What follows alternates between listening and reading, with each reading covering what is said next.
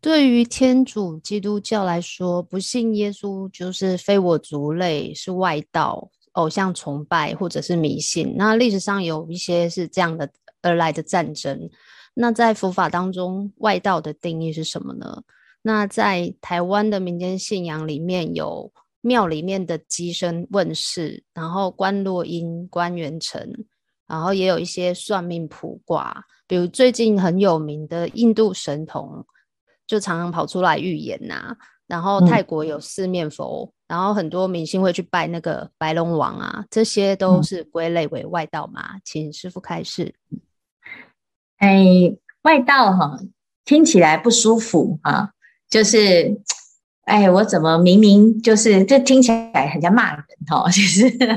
啊，那就异教徒啊，这个跟不同自自己不同的信仰的人啊，我们常常会会觉得好像别人跟我们不同的信仰，别人就是错的，我们就是正的啊。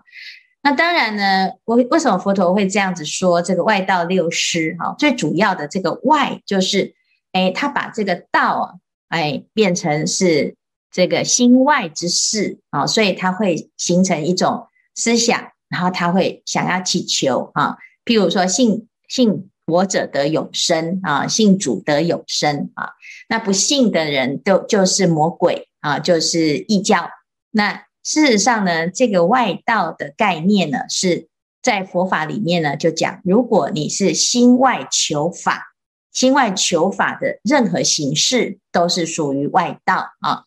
那迷信就是你不明就里，不知道知其然，不知其所以然的时候，就叫做迷信。那如果用这种角角度呢来评价的话，其实，在佛门当中呢，有很多是外道